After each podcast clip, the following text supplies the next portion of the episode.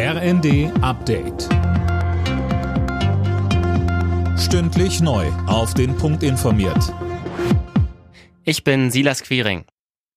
Die Flutkatastrophe in Westdeutschland zeigt, der Klimawandel hat uns erreicht. Das hat Bundespräsident Steinmeier zum ersten Jahrestag des Unglücks betont.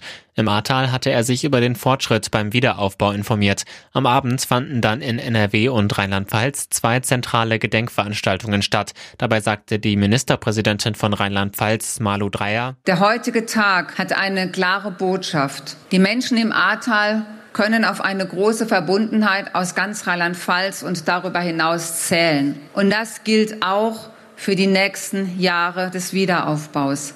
Gemeinschaft zeigt sich ganz besonders in schweren Zeiten. Ein Rücktritt von Italiens Ministerpräsident Draghi ist abgelehnt worden. Staatspräsident Mattarella hat das Rücktrittsgesuch nicht akzeptiert und den Ministerpräsidenten aufgefordert, eine Erklärung im Parlament abzugeben. Draghi hatte seinen Rücktritt angekündigt, nachdem die mitregierende Fünf-Sterne-Bewegung eine Abstimmung im Senat boykottiert hatte. Er sieht die Voraussetzungen für eine Fortsetzung der Regierungskoalition als nicht mehr gegeben. Wegen der drohenden Gaskrise fordern die Kommunen in Deutschland ein weiteres Entlastungspaket. Wenn die Preise um das fünf- bis zehnfache stiegen, könnten das untere und mittlere Einkommen nicht finanzieren, sagte der Geschäftsführer des Städte- und Gemeindebundes Landsberg im ZDF.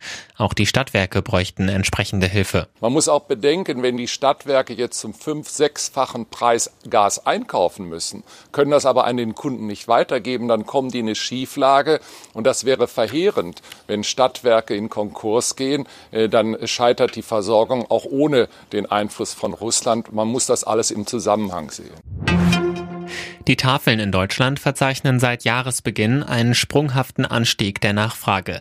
Mittlerweile nutzen über zwei Millionen Menschen die Angebote, heißt es vom Dachverband der sozialen Organisationen. Ein neuer Rekordwert.